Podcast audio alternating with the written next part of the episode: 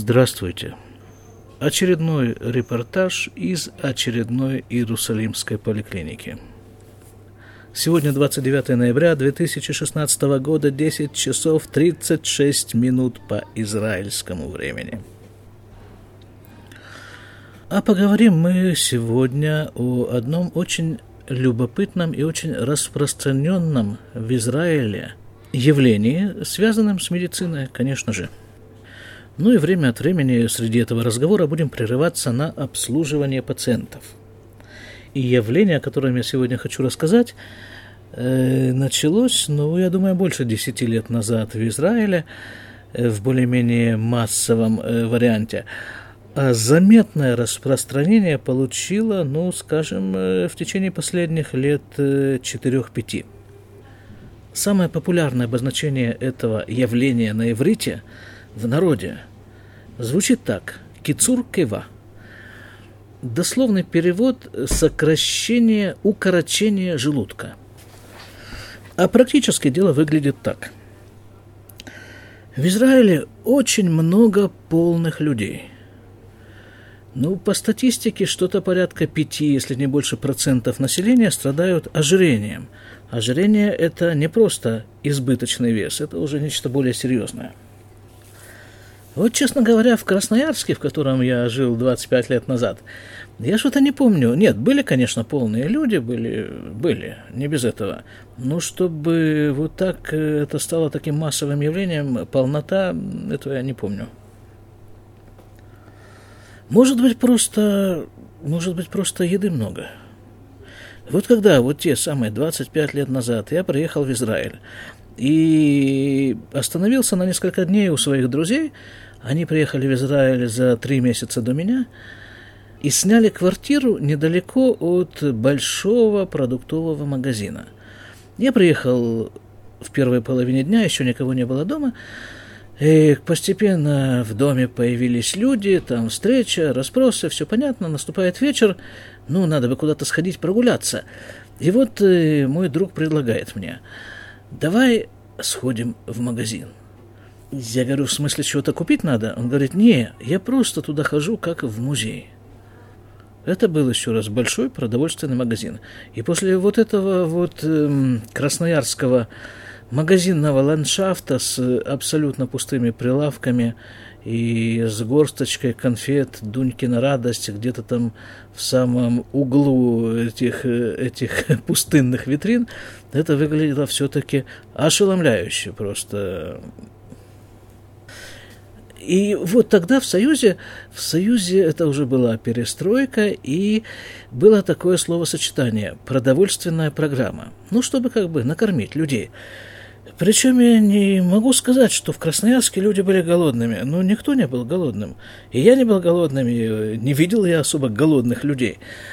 Потому что, ну, каким-то таким парадоксальным образом в домах, в холодильниках у всех все было.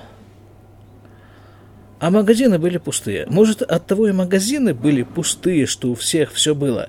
Но Израиле как-то едой заполнено все. И магазины, и холодильники, и вообще все, и даже мусорные баки, судя по количеству и сытому виду котов, которые там обитают.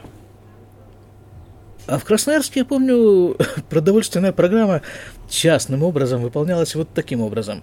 Кто-то как-то кому-то с кем-то сумел договориться где-то в колхозе пол коровы, э, пол коровы ему пообещали полкоровы-то ему не нужно. Это все происходит обычно осенью, в преддверии зимних холодов, ну, чтобы хранить эту корову в холоде.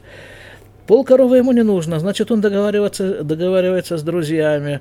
Давайте, вот тебе столько, столько, столько килограмм, берем, берем, поделим, делим. Поехали за коровой, привезли, тут же ее разрубили на колоде во дворе – давно забытые воспоминания вдруг всплывают о рубке мяса на колоде во дворе. В другом варианте я о нем как-то рассказывал несколько лет назад, когда я, будучи врачом-дерматовенерологом, рубил корову прямо на крыльце при входе в поликлинику. Прямо в белом халате. Ну, э, смежная профессия, судя по халату, мясника и э, доктора. У нас же с вами медицинская тематика все-таки. Хорошо, значит, да. Так вот, мой друг на подходе к магазину или уже в магазине сказал вот такую фразу. Продовольственная программа в Израиле решена окончательно и бесповоротно. Нет, в Израиле тоже были голодные годы, я сам видел эти плакаты, что-то, наверное, 50-х годов, где там было написано, что э, даже не продажа, а халюка – это, ну, дележка, что ли, яиц состоится в таком-то месте, вот в такое-то время, вот э, по столько-то яиц, и э, вот так это все было тоже очень непросто. Но, похоже, это все осталось в далеком прошлом. А в близком настоящем мы имеем 5% э, населения с ожирением. И не то, чтобы народ не пытается что-то с этим делать, пытаются вовсю диеты, спорт, э, много чего еще. Но как-то, честно говоря, вот так вот честно говоря, слабо помогает. Нет, помогает, но ненадолго. Потому что, ну, пробежка трусцой, она заканчивается через час – а продовольственная программа решена раз и навсегда. Холодильник забит. После пробежки трусцой сразу к холодильнику. Да и потом все-таки холодильник, он, как правило, побеждает. Побеждает в любом, выигрывает в любом виде спорта. У этого же самого спорта и выигрывает. И вот по Израилю бродят множество тучных и очень тучных людей – и вдруг замечаешь, что постепенно эти люди начинают сдуваться, вот как шарик, да? Вот его прокололи, или там воздух из него вышел, и он тут же сдувается. Вот и люди тоже. Вдруг один был полный человек, раз и сдулся, стал тощий. Потом другой, потом тут же третий, тут же вот много-много-много. Такое массовое явление, люди сдуваются. В чем дело? Вот в этом-то все и дело, в том-то все и оно. Кицур кива – Укорочение желудка. Это неправильное название, это название просто народное. А на самом-то деле речь идет о операции по уменьшению объема желудка. Часто такая операция выполняется следующим образом. Но для этого нужно нам немножко соприкоснуться с физиологией. Желудок. Он представляет собой некий такой мешок. И располагается он в брюшной полости вертикально – к нему подведены две трубки сверху и снизу. Верхняя трубка – это пищевод, по ней пища поступает из ротовой полости в желудок. Там она переваривается, проходит некую обработку химическую желудочным соком и вываливается из него через нижнюю трубку двенадцатиперстная кишка. И дальше идет, дальше идет процесс переваривания в кишечнике. Так вот, как человек испытывает ощущение сытости в процессе еды? Вот он начинает кушать, еда проходит через все эти трубки, проходят всякие пищеварительные процессы расщепления, всасывания, э, насыщения крови разными продуктами питания. И в основном, э, в основном сахар, да, сахар – то есть не тот сахар, который мы кладем в рот, а тот сахар, на который в конечном итоге расщепляются многие продукты, которые мы кладем в рот. Ну, скажем, не знаю, хлеб, да? Хлеб, в нем находятся углеводы. Эти углеводы расщепляются до состояния сахара, который и всасывается в кровь. И вот когда кровь насыщается вот этим самым сахаром, реагирует некий центр насыщения, который находится в головном мозгу. Это я все рассказываю вам какие-то сведения, какую-то информацию, которую я выучил когда-то очень давно, очень. Так что простите, если будут некоторые неточности, но в общем-то я думаю, что это так. Кровь насыщается сахаром до определенной концентрации, центр сытости, центр насыщения в мозгу как бы понимает, что ли, что все хватит кушать, достаточно, больше не надо. Не то чтобы человек в это же мгновение прекращает кушать, но, в общем-то, вот э, он понимает, что, что он сыт. Но для того, чтобы это все произошло, представляете себе, нужно скушать, нужно проживать, нужно переварить, нужно, чтобы это все всосалось в кровь, нужно, чтобы достигло определенной концентрации. На это все уходит время. Время, ну, я не знаю, сколько минут, э, минут, наверное, 15-20, что-нибудь такое. Но существует еще один механизм. В самом желудке существуют рецепторы, которые реагируют на наполнение желудка. И эти рецепторы тоже сигнализируют в мозг, передают сигнал, что все, сыт ты, товарищ, товарищ организм, ты сыт, не хотелось тебя огорчать. Вся проблема в том, что вот эти вот рецепторы, которые реагируют на наполнение желудка, находятся в верхней части желудка. То есть желудок должен наполниться, начиная снизу, да, вот начиная снизу он наполняется, наполняется, наполняется, и когда пища, точнее растяжение желудочной стенки в верхней ее части доходит до определенного уровня, вот тогда человек получает сигнал сытости.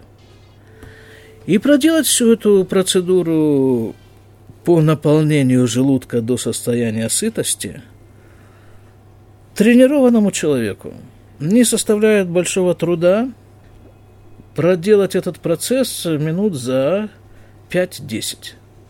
То есть еще до того, как включится система всасывания в кровь глюкозы и реагирования центра в мозгу на концентрацию глюкозы в крови, понимаете, да? Понимаете? Скажем, я съел какой-нибудь кусок хлеба, два куска хлеба, пускай даже с маслом. Включается механизм расщепления пищи, и минут через 20, а то и больше, я вдруг понимаю, что я сыт. Ну, эти 20 минут я голодный. А я все еще сижу за столом, и все еще стоят передо мной все вот эти вот тарелки, все эти...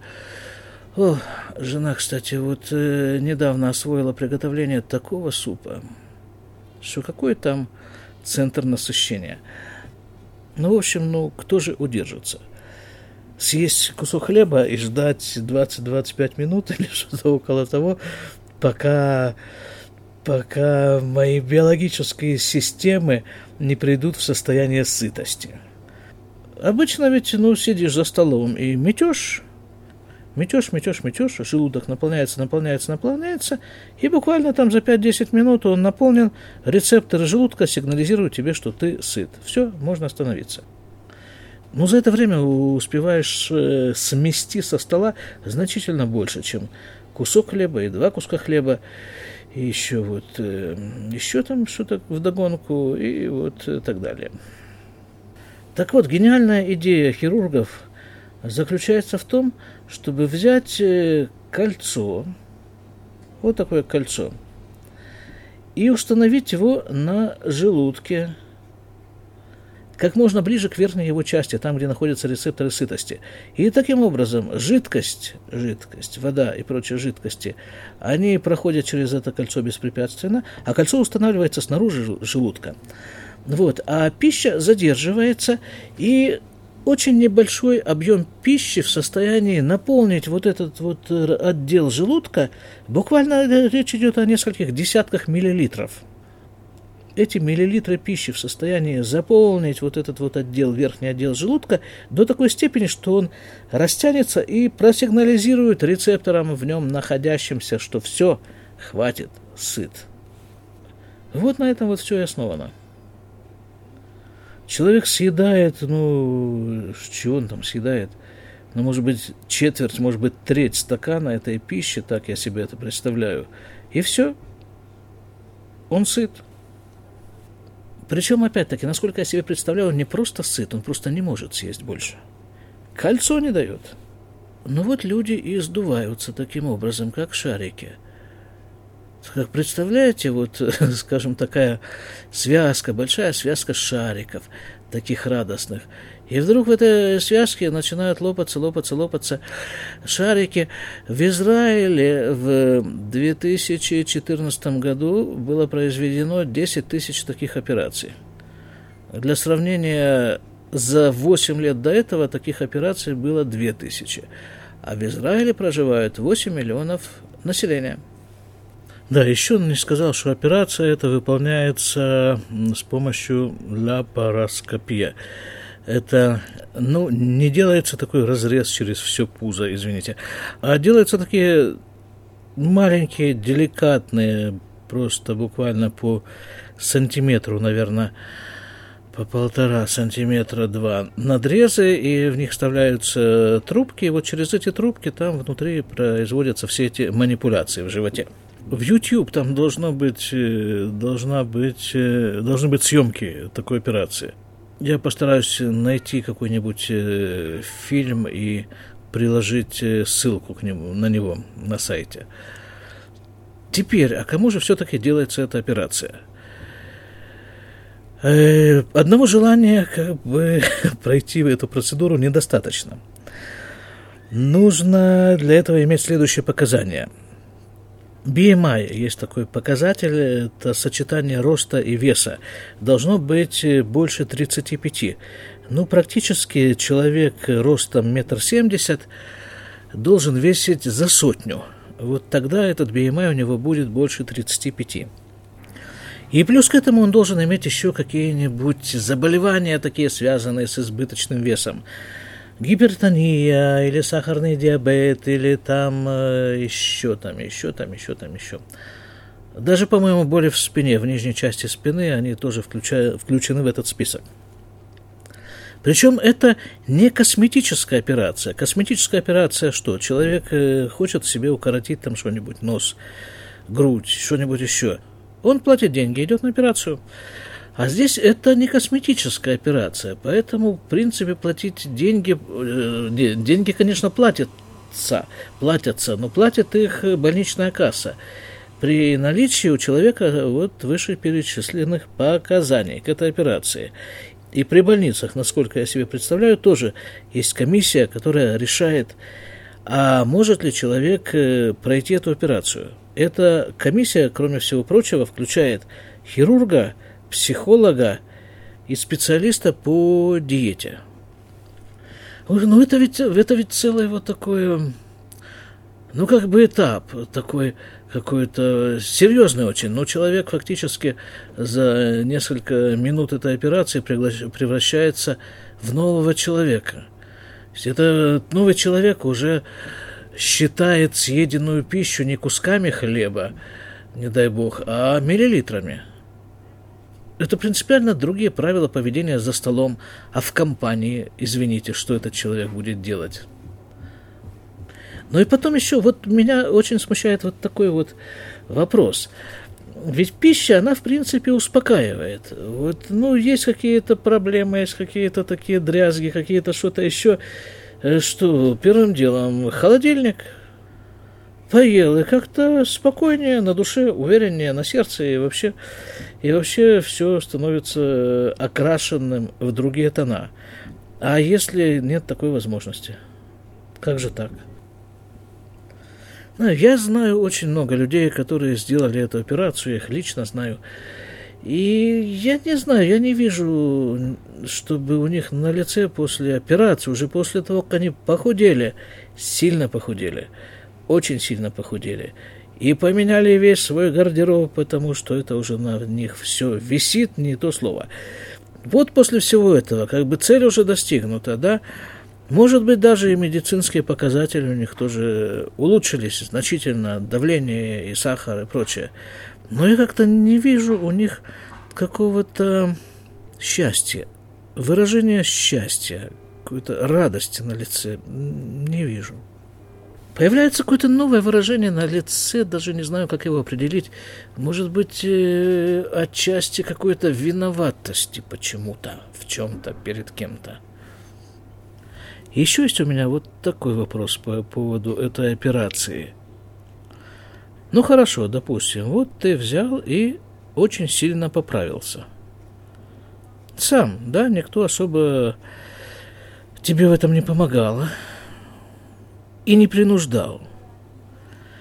Так ведь, э, насколько я себе представляю вообще круговорот вещей в природе, теперь ты, если ты затеял похудеть, то ведь ты тоже должен это делать сам.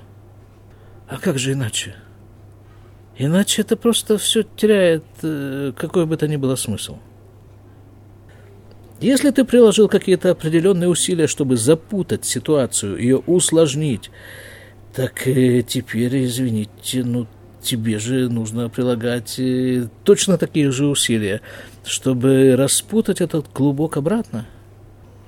Иначе все это не работает. И все это похудение, оно просто изменит цифры на весах, изменит цифры на аппарате, измеряющем давление, цифры на аппарате, измеряющем сахар, еще какие-то параметры, изменятся цифры, но, но по большому счету никаких изменений э, не знаю, какие, а, а какие изменения ожидаю, но какие-то изменения духовные, изменения нравственные. Это что получается? Если хочешь вырасти в духовном отношении, то просто запишись к хорошему хирургу. Ну вот такое это непростое дело, это самое, это самое укорочение желудка. В общем, как говорят люди, которые так или иначе с этой процедурой связаны, это не просто раз и отрезал.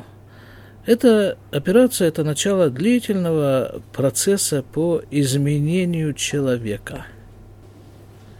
А интересно, есть, наверняка же есть такая возможность, в случае чего, сделать еще одну операцию и разрезать это кольцо, расстегнуть вот это кольцо, стягивающее желудок – ну, чтобы вернуться обратно и сделать все то же самое, но на этот раз самому. Ну вот и все. Пациенты почему-то решили нас с вами сегодня не тревожить.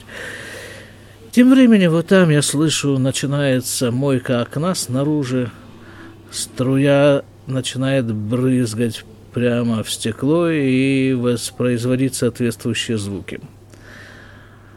Поэтому мы с вами попрощаемся. Будьте здоровы. О, слышите, как активно нам стекла моют в поликлинике? Вот, будьте здоровы, до свидания.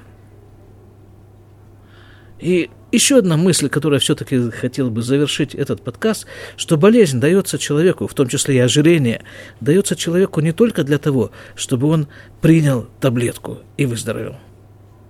Болезнь дается человеку как индикатор, что ему нужно что-то делать с собой. Вот теперь. До свидания.